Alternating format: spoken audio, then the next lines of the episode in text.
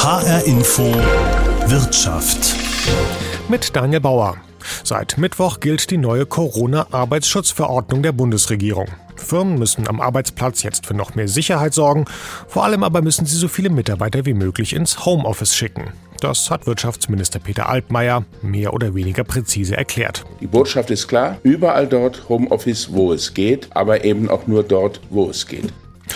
Und ob damit jetzt wirklich so klar ist, wer ins Homeoffice soll, muss oder darf, das versuche ich in den nächsten knapp 25 Minuten zu klären.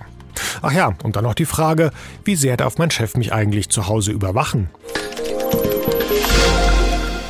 Aber dazu später mehr. Jetzt erstmal kurz zu Anja Dassler.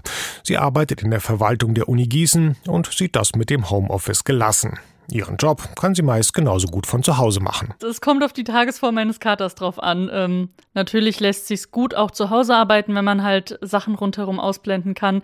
Manchmal lässt man sich aber durchaus auch mal davon ablenken und streichelt dann doch auch mal den Kater und kommt aber dann doch zur Arbeit zurück. Schwieriger wird's natürlich, wenn man Kita- oder Schulkinder hat. Die geben sich eher nicht mit gelegentlichem Streicheln zufrieden. Aber nochmal zurück zum Satz von Wirtschaftsminister Altmaier. Homeoffice überall da, wo es geht, aber nur da, wo es geht. Arbeitsminister Hubertus Heil hat die Sache dann doch nochmal präzisiert. Wenn keine zwingenden betrieblichen Gründe dagegen sprechen, müssen Arbeitgeber ihren Beschäftigten Homeoffice anbieten. Aber was sind eigentlich zwingende betriebliche Gründe? In der Verordnung steht das nicht drin und deshalb habe ich nachgefragt. Bei Sebastian Schröder.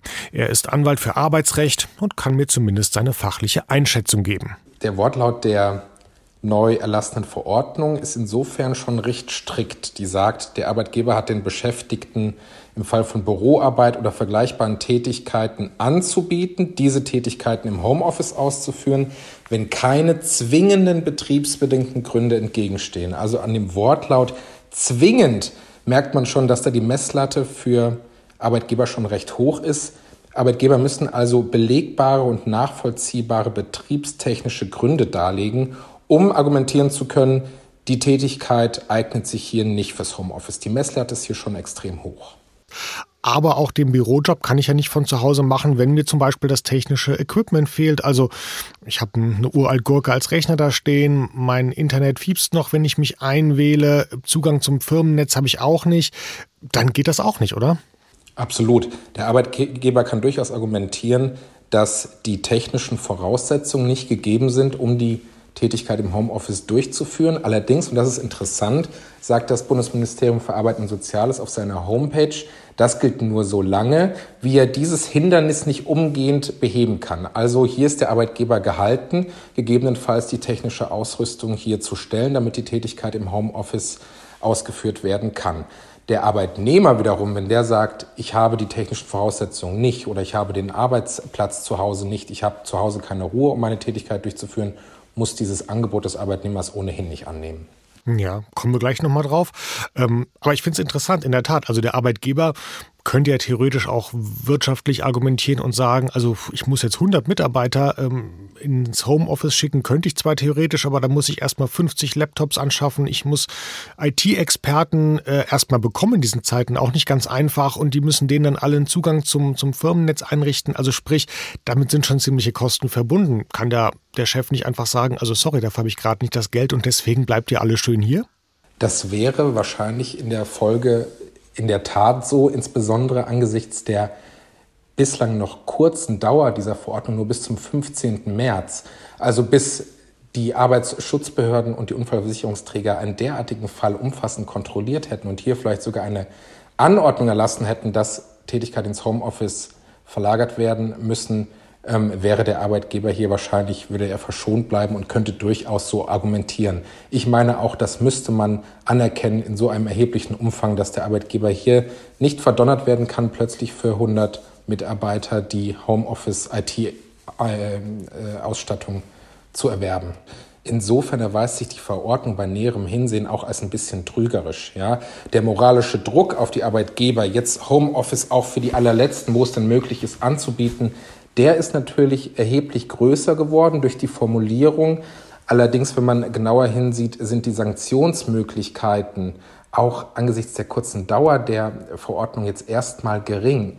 Und Arbeitnehmer haben auch, und das stellt die Begründung zur Verordnung klar, noch nicht mal ein subjektives Klagerecht. Das heißt, die Sanktionen, mit denen Arbeitgeber im Einzelfall rechnen müssen, die sind erstmal, glaube ich, überschaubar. Ähm, und es, die Kapazitäten der Arbeitsschutzbehörden und der Unfallversicherungsträger sind auch nicht derart breit, dass man jetzt in den sechs Wochen sämtliche Betriebe dahin kontrolliert, ob sie denn dieser Verpflichtung auch wirklich nachkommen. Ja, und was mache ich als Arbeitnehmer, wenn ich das Gefühl habe, also eigentlich, hey, ich könnte doch von zu Hause arbeiten, ich habe alles, aber mein Chef, der will mich nicht äh, ins Homeoffice schicken, der will mich lieber im Betrieb lassen. Was, ja, was kann ich da tun? An wen wende ich mich? Sie hatten gerade gesagt, also klagen geht schon mal nicht. Klagen wird nicht funktionieren hier in dem Fall, das stellt die Verordnung klar. Wir sind hier im Arbeits Arbeitnehmerschutz, ähm, äh, am Arbeitsschutzrecht. Da gibt es kein subjektives Klagerecht von Arbeitnehmern. Wie immer im Arbeitsrecht hilft, sprechen Sie mit Ihrem Arbeitgeber erst einmal. Versuchen Sie das irgendwie zu klären. Ähm, Im zweiten Schritt lohnt es sich immer, den Betriebsrat hier mit einzubeziehen, insbesondere weil der Betriebsrat hier ein Mitbestimmungsrecht hat. In letzter Instanz bleibt den Arbeitnehmern sich an die Arbeitsschutzbehörden und an die Unfallversicherungsträger zu wenden und die dann zu aktivieren, damit die auf den Arbeitgeber entsprechend einwirken. Jetzt haben wir viel darüber geredet, ja, welche Möglichkeiten die, die Firmen, die, die Chefs vielleicht haben, die Leute doch im Betrieb zu halten. Was ist denn andersrum, wenn jetzt mein Chef darauf dringt, also du gehst jetzt ins Homeoffice und ja, theoretisch habe ich zu Hause auch alles rumstehen, was ich bräuchte, aber ich will einfach ins Büro kommen. Also sei es, weil mir die Kollegen äh, sonst fehlen würden, weil es da den besseren Kaffee gibt als zu Hause. Ich weiß nicht, gibt ja viele Gründe. Ich will ins Büro kommen und mein Chef will, dass ich zu Hause bleibe. Was ist dann? Kann der mich ja, aussperren? Nein, das kann er nicht. Da ist die Verordnung und ihre Begründung sehr klar. Für die Beschäftigten besteht keine Verpflichtung zur Annahme und Umsetzung des Angebots auf Tätigwerden im Homeoffice. Das heißt, der Chef kann mich nicht zwingen, zu Hause zu arbeiten. Ich habe weiterhin den Beschäftigungsanspruch, im Betrieb zu arbeiten. Sagt Arbeitsrechtler Sebastian Schröder. Und nach dem Gespräch habe ich das Gefühl, dass es da doch noch eine ziemlich große Grauzone gibt bei der sogenannten Pflicht zum Homeoffice. Der moralische Druck nimmt zu, hat Sebastian Schröder gerade gesagt. Aber wie gehen die Betriebe in Hessen eigentlich damit um? Mein Kollege Lars Hofmann hat sich auf den Weg gemacht und bei großen und bei kleinen Firmen nachgefragt. Bei dem Thema Homeoffice gehört es fast zum guten Ton, dass ich Oliver Kohnenberg eben per Videoschalte im Homeoffice erwische. Er ist der Personalchef beim Pharmakonzern Sanofi in Frankfurt Höchst und dafür rund 9000 Beschäftigte verantwortlich. Ich arbeite hauptsächlich von zu Hause aus. Die einzigen Präsenztermine sind die, wenn man in der Tat mal äh, in einem Personalbereich äh, Unterschriften auf Papier bringen muss. Schon seit Monaten arbeiten so viele Leute wie möglich bei Sanofi von zu Hause aus. Das sind natürlich längst nicht alle, sagt Oliver Kohnenberg, aber unter dem Strich sind das bei rund 9000 Beschäftigten doch mehrere tausend.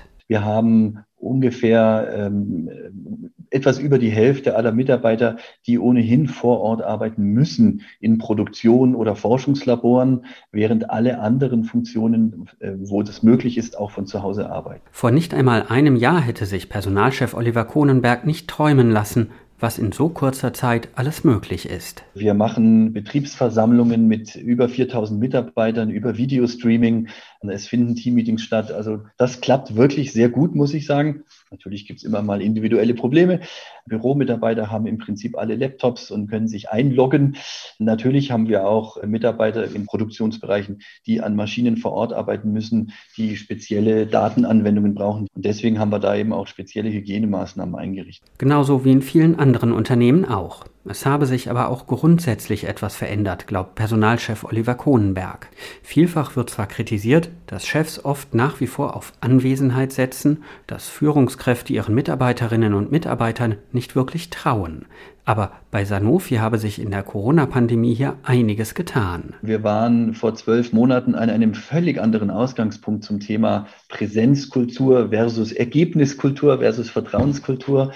Da hat äh, Covid natürlich eine Menge verändert. Wir bieten auch Seminare an, wir bieten Trainings an. Wir haben natürlich viel Austausch mit unseren Führungskräften und leitenden Angestellten dazu, denn das ist ein anderes Führen. Ich glaube, wir sind viele Schritte weitergekommen und äh, sind da schon auf einem sehr guten Weg. Sagt Sanofi-Personalchef Oliver Kohnenberg. In Langen zwischen Darmstadt und Frankfurt hat die Schoda GmbH ihren Sitz, ein metallverarbeitendes Unternehmen mit rund 60 Beschäftigten. Sie fräsen Metallteile oder schneiden sie mit Laser zurecht. Natürlich ist Homeoffice seit Beginn der Corona-Pandemie auch hier ein Thema, sagt Chefin Kirsten Schoda-Steinmüller. Aber längst nicht so wie in großen Konzernen wie eben Sanofi. Also wir haben insgesamt nur drei Home-Arbeitsplätze eingerichtet, erst im letzten Jahr, also erst in 2020, wovon zwei momentan genutzt werden. Verwaltungstätigkeiten, sprich Personalwesen, Buchhaltung, Controlling, das ließe sich von zu Hause machen. Aber schon ein Bereich im administrativen wie die Qualitätssicherung ist im Homeoffice bei uns, bei einem Fertigungsbetrieb, nicht darstellbar. Also zum einen macht bei uns die Qualitätssicherung eine Überwachung der Fertigung in der laufenden Produktion. Und dann ist Qualitätssicherung natürlich auch zuständig für die Endabnahme eines Produktes, beziehungsweise brauchen wir für unsere Tätigkeit ja auch Rohmaterialien, die angeliefert werden. Und auch die müssen ja geprüft werden, ob sie dem, wie wir es, den Spezifikationen, wie wir sie bestellt haben, entsprechen. Und viele Mitarbeiter aus der Produktion säßen auch am Computer etwa bei der Entwicklung von neuen Teilen oder bei der Planung für die Produktion. Aber eben nicht nur, sagt Kirsten Schoder-Steinmüller. Also Sie müssen sich das vorstellen, Sie fertigen ein Produkt, Sie planen das neu ein, dann konstruieren Sie das mit Sicherheit an einem PC, an einem PC-Arbeitsplatz. Aber wenn es dann an die Umsetzung geht, dann geht der Mann an die Maschine und dann muss es ja auch eingesetzt werden. Sie müssen Fräswerkzeuge beispielsweise anfahren. Und das geht halt nur, wenn jemand vor Ort an der Maschine ist. Natürlich gibt es schon lange eine Maskenpflicht, Plastikwände zwischen Arbeitsplätzen und die Schichten wurden angepasst. Auch die Lufthansa hat Hygienepläne, Maskenpflicht, wenn Mitarbeiter etwa beim Wechseln von Flugzeugreifen eng nebeneinander arbeiten müssen oder auch im Cockpit. Sprecher Helmut Tolksdorf sagt, durch die neue Verordnung zum Homeoffice verändere sich aber eigentlich kaum etwas. Wenn Sie auf unser äh, größtes Verwaltungsgebäude hier in Frankfurt äh, schauen, das Lufthansa Aviation Center, das wird zu zwei Dritteln im Moment von uns gar nicht genutzt. Und auch im verbliebenen Drittel ist es so leer, dass Mitarbeiter die äh, Abstände problemlos einhalten können.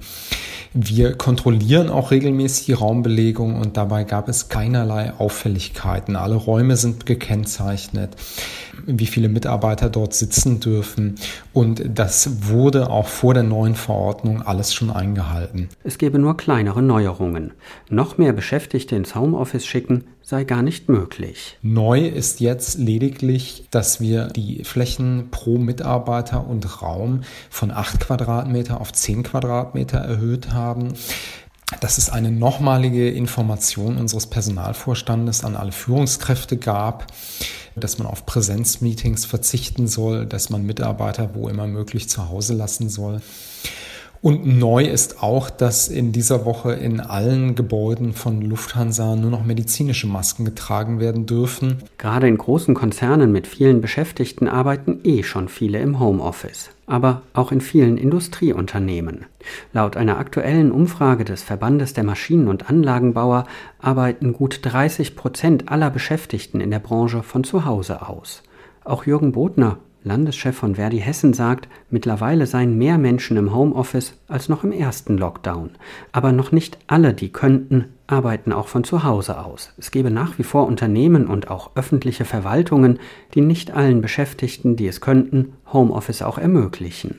Was ich aber beispielsweise höre, ist, dass in einzelnen Betrieben man immer noch nicht verstanden hat, um was es geht, wenn man dann hört, dass den Abteilungsleiter in Banken von ihren Leuten verlangen, dass nach wie vor in Präsenz Beratungsgespräche in der Bank durchgeführt werden. Und es gibt leider viele, viele von diesen schwarzen Schafen, wenn man denn so möchte, die das Zeichen der Zeit nicht verstanden haben. Sagt Jürgen Bodner von Verdi Hessen. Lars Hofmann hat ihn und die Firmensprecher interviewt. HR Info Wirtschaft.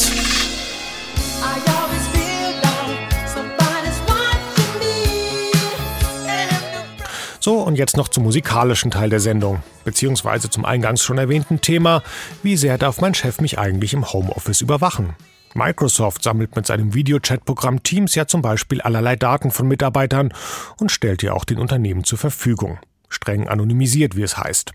Aber laut Stiftung Warentest verkauft sich auch spezielle Spionagesoftware in Homeoffice-Zeiten immer besser. Das erzählt mir im Gespräch die journalistische Leiterin Susanne Moignier. Also auf jeden Fall merkt man, dass ähm, mehr davon verkauft wird. Also es gibt offenbar schon ein gewisses Misstrauen von Arbeitgebern ihren Arbeitnehmern gegenüber, die dann zu Hause arbeiten, dass die vielleicht nicht ausreichend tätig sind. Ist natürlich nicht so gut für ein Vertrauensverhältnis, aber ja, das ist ein Indiz. Ich kenne mich jetzt nicht so wahnsinnig aus in äh, der Branche. Was gibt es da für Programme? Was können die? Ja, also es gibt zum Beispiel solche Keylogger-Software, mit der äh, auf die auf dem Dienstrechner installiert wird. Da kann äh, quasi jede Tastatureingabe protokolliert werden oder Mausbewegung. Und natürlich auch ähm, gibt es auch Software, Time Doctor zum Beispiel heißt eins, da werden immer kontinuierliche Webcam-Aufzeichnungen gemacht. Aber ich kann Ihnen gleich sagen, das ist alles äh, rechtswidrig, darf nicht benutzt werden. Okay, also dann trügt mich da mein äh, Gefühl nicht. Also der, mein, mein Arbeitgeber darf mich nicht, ohne dass ich es weiß, mit der Webcam aufnehmen. Ja, also es gibt absolut äh, äh Ausnahmen. Also wenn es jetzt wirklich einen gegründeten Verdacht von einem schweren Arbeitszeitbetrug gibt, zum Beispiel, ist es, äh, und wenn es die einzige Möglichkeit ist, das nachzuweisen, kann eben eine Webcam-Aufnahme mal gemacht werden. Aber das ist wirklich ähm, absolut äh, nur in diesem Moment erlaubt, wenn, wenn keine, anderes Möglichkeit, keine andere Möglichkeit besteht und eben das muss in einer zeitlich eng, eng begrenzten Dauer überprüft werden. Ansonsten ist das rechtswidrig, also eine heimliche Webcam-Aufnahme ohne konkreten Anlass. Aber wenn, wenn, der, wenn mein Chef jetzt den, ja, wie auch immer gearteten Verdacht hat, dass ich die Hälfte meiner Zeit in der Hängematte liege, dann könnte er das, wenn ich Sie recht verstehe, stichprobenartig doch machen, meine Webcam aktivieren und da in mein Wohnzimmer, Schlafzimmer, wo auch immerhin reinschauen. Also in wirklich absoluten Ausnahmen darf das sein und zeitlich eng begrenzt und wenn wirklich das die einzige Möglichkeit ist, um das festzustellen. Es gibt ja auch noch andere Möglichkeiten. Man kann ja zum Beispiel auch äh, Kontrollanrufe tätigen als Arbeitgeber. Man kann ja E-Mail-Anfragen mit kurzen Rück Rückäußerungsfristen äh, machen. Also es gibt ja andere Möglichkeiten äh, nachzuprüfen, bevor man über die Webcam den Arbeitnehmer anguckt.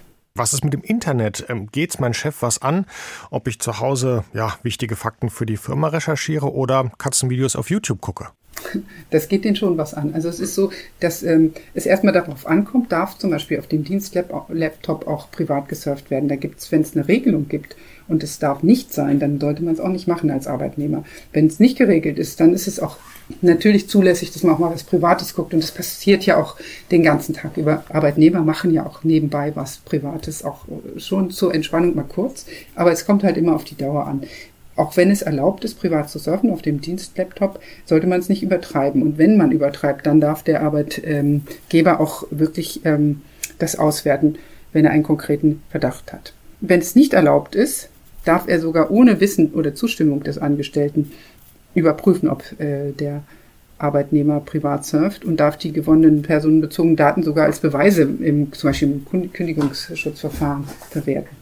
Ähm, Sie haben vorhin von den sogenannten Keyloggern gesprochen, also Programme, die jede Tastatureingabe aufzeichnen. Ich würde jetzt auch mal vom Gefühl her tippen, dass es nicht erlaubt, dass äh, Firmen ihren Mitarbeitern sowas auf äh, den Laptop spielen. So ist es. Das Bundesarbeitsgericht hat es schon 2017 entschieden, dass das nicht zulässig ist, solche Programme zu benutzen, um Beweismaterial gegen Arbeitnehmer zu gewinnen. Und äh, diese Datenerhebung greift auch wirklich massiv in die Rechte der Betroffenen auf informationelle Selbstbestimmung ein. Okay, und was mache ich, wenn ich das Gefühl habe oder was weiß ich, ich lasse einen Virenscan durchlaufen und plötzlich merke ich, ups, da ist ein Keylogger. Wenn ich das Gefühl habe, mein Chef späht mich aus, beobachtet mich, äh, wie auch immer, und zwar ähm, in einem Maß, in dem man das eigentlich nicht darf. Was, was sind da meine Möglichkeiten? Also man kann natürlich erstmal den Arbeitgeber direkt darauf ansprechen. Man kann sich an den Betriebsrat wenden, wenn es einen gibt. Man kann sich an den Datenschutzbeauftragten in der Firma wenden, wenn es einen gibt. Wenn alles das nicht möglich ist, weil man zum Beispiel ein zerrüttetes Verhältnis zu seinem Arbeitgeber hat oder sowieso super misstrauisch ist, es weder Betriebsrat noch Datenschutzbeauftragten gibt, dann sollte man sich auf jeden Fall einen Anwalt, einen Fachanwalt für Arbeitsrecht nehmen und der kann dann Auskunft verlangen. Und wenn der Arbeitgeber zum Beispiel ähm, jetzt Daten erhebt unzulässigerweise und auch die Datenschutzgesetze nicht, nicht einhält, dann kann er auch bei der Datenschutzbehörde angezeigt werden und es, er, er riskiert empfindliche Bußgelder und der Arbeitnehmer hat vielleicht sogar einen Schadensersatzanspruch. Es ist also zum Glück noch längst nicht alles erlaubt, was technisch machbar ist, sagt Susanne Moignier von Stiftung Warentest. Unterm Strich werden Unternehmen ihren Mitarbeitern auch nach Corona einfach ein bisschen mehr vertrauen müssen. Weil Homeoffice nicht mehr verschwinden wird, weil die Firmen gerade merken, dass ihre Mitarbeiter von zu Hause überraschend viel hinbekommen. Das zeigt auch eine aktuelle Studie vom Leibniz Zentrum für europäische Wirtschaftsforschung in Mannheim. Daniel Erzig hat daran maßgeblich mitgearbeitet und erzählt mir, warum Firmen langsam umdenken. Also wir haben explizit nachgefragt, ob die Erfahrungen jetzt, die man während der Corona-Pandemie sammeln konnte, dazu geführt haben, dass man erkannt hat, dass sich mehr Tätigkeiten fürs Homeoffice eignen, als man eigentlich vor der Krise gedacht hätte. Und da haben wir gesehen, dass es für ganz viele Unternehmen zutrifft oder für einen großen Teil zutrifft. Dabei muss man beachten, dass wir auch schon vor der Krise Unternehmen oft befragt haben zum Homeoffice. Und ein ganz wichtiger Faktor oder ein ganz zentraler Punkt war ganz oft und für viele Unternehmen, dass sich eben bestimmte Tätigkeiten einfach nicht eignen für die Arbeit von zu Hause aus. Und genau an dem Punkt hat die Pandemie zu einem Umdenken geführt, weil man durch die Erfahrung, die man jetzt sammeln konnte bzw. musste, auch gesehen hat, dass es einfach viel mehr Tätigkeiten gibt, die man doch auch ganz gut von zu Hause abarbeiten kann. In unserer Umfrage waren es so zum Beispiel in der Informationswirtschaft circa 50 Prozent der Unternehmen, die gesagt haben, okay, wir haben jetzt gelernt, es sind doch mehr Tätigkeiten, als wir früher gedacht haben, die wir gut verlagern können. Und im verarbeitenden Gewerbe waren es sogar auch 40 Prozent. Sie haben gerade davon gesprochen, dass bei den Firmen auch so ein bisschen ein Umdenken jetzt gerade stattfindet. Auf der einen Seite erkennen die, was alles geht von zu Hause, aber die Frage ist ja trotzdem, ob man das dann will. Also wenn die Corona-Krise vorbei ist, jetzt wissen die Firmen, sie könnten ihre Mitarbeiter nach Hause schicken. Findet auch ein Umste äh, Umdenken dahingehend statt, dass sie sagen, ja, vielleicht wollen wir das auch, weil es uns auch Chancen ermöglicht, weil es ja auch für das Unternehmen gut sein kann. Absolut. Davon gehen wir auch aus. Es gibt ja aus der Arbeitgeberperspektive auch einige Punkte, die natürlich fürs Homeoffice sprechen. Neben Kosten, die man einsparen kann, durch ähm, die Vermeidung von teuren Büroflächen zum Beispiel oder durch Mietkosten, gibt es noch weitere Punkte, zum Beispiel, dass man auch als Arbeitgeber, vor allem über die Krise hinaus, durch das Angebot von Homeoffice für die Beschäftigten auch eine gute Arbeitgeberattraktivität ähm, darstellen kann. Das ist vor allem, so eine Arbeitgeberattraktivität ist vor allem natürlich wichtig für die ähm, Anwerbung von Talenten, von jungen Talenten, von Fachkräften auch, für die es eine ganz wichtige Rolle spielt, auch eine flexible Arbeit zu haben oft und die das für ihre Wahl des Arbeitgebers auch durchaus in die Waagschale schmeißen. Die also überlegen, okay, wo kann ich flexibel arbeiten, wo habe ich auch eine gute, sage ich mal, Work-Life-Balance, wo kann ich privates und berufliches gut miteinander vereinbaren. Und das ist so ein Aspekt für die Talentsuche. Und ein zweiter Aspekt noch aus Arbeitgebersicht ist, dass sich durch Homeoffice-Angebote natürlich auch die Pendelzeiten verringern. Also ich habe auch die Möglichkeit, Fachkräfte vielleicht aus einer größeren Region anzuwerben, weil Pendelzeiten per se wegfallen oder eben nur seltener ins Büro äh, gependelt werden muss. Und dadurch kann ich auch meinen Fachkräftepool, sage ich mal, erhöhen, weil ich einfach meine regionale Suche nach Bewerbern ausweiten kann zum Beispiel. Sie haben auch mal eine interessante Studie gemacht. Da haben Sie geschaut, inwiefern Homeoffice oder technische Ausstattung für Mitarbeiter die Produktivität äh, erhöhen kann. Und ähm, ich glaube, das Ergebnis war, es reicht nicht, den Mitarbeitern sozusagen die Hardware in die Hand zu drücken. Also das sind Daten, die wir da benutzt haben aus dem Jahr 2015. Und da haben wir uns angeschaut, wie sich quasi die der Anteil der Beschäftigten in einem Unternehmen, die der Arbeitgeber ausgestattet hat mit mobilen Endgeräten, also mit Laptops, Notebooks oder Smartphones, auswirkt auf die Produktivität der Unternehmen. Und was wir da gesehen haben, ist, dass vor allem die Unternehmen eine höhere Produktivität hatten, die ihre Beschäftigten nicht nur ausgestattet haben mit mobilen Endgeräten, sondern den Beschäftigten auch häufig Vertrauensarbeitszeit ermöglicht, ermöglicht haben. Die Beschäftigten also in der Lage waren, die mobilen Endgeräte auch flexibel einzusetzen für die Erledigung ihrer Arbeitstätigkeiten und einfach eine hohe Autonomie hatten bei der Erledigung ihrer Arbeit. Und das finden wir heraus, ist ein wichtiger Faktor, so ein komplementärer Faktor, dass die Arbeitsorganisation auch zur Ausstattung und zur Technologie passen muss. Sagt Daniel Erzig vom Zentrum für europäische Wirtschaftsforschung. Und als Fazit bleibt die Erkenntnis, Corona wird unser Arbeitsleben viel mehr verändern, als wir uns das vor zwei oder drei Jahren noch hätten vorstellen können. Und das war HR Info Wirtschaft. Die Sendung gibt's wie immer auch als Podcast auf hrinforadio.de und in der ARD Audiothek.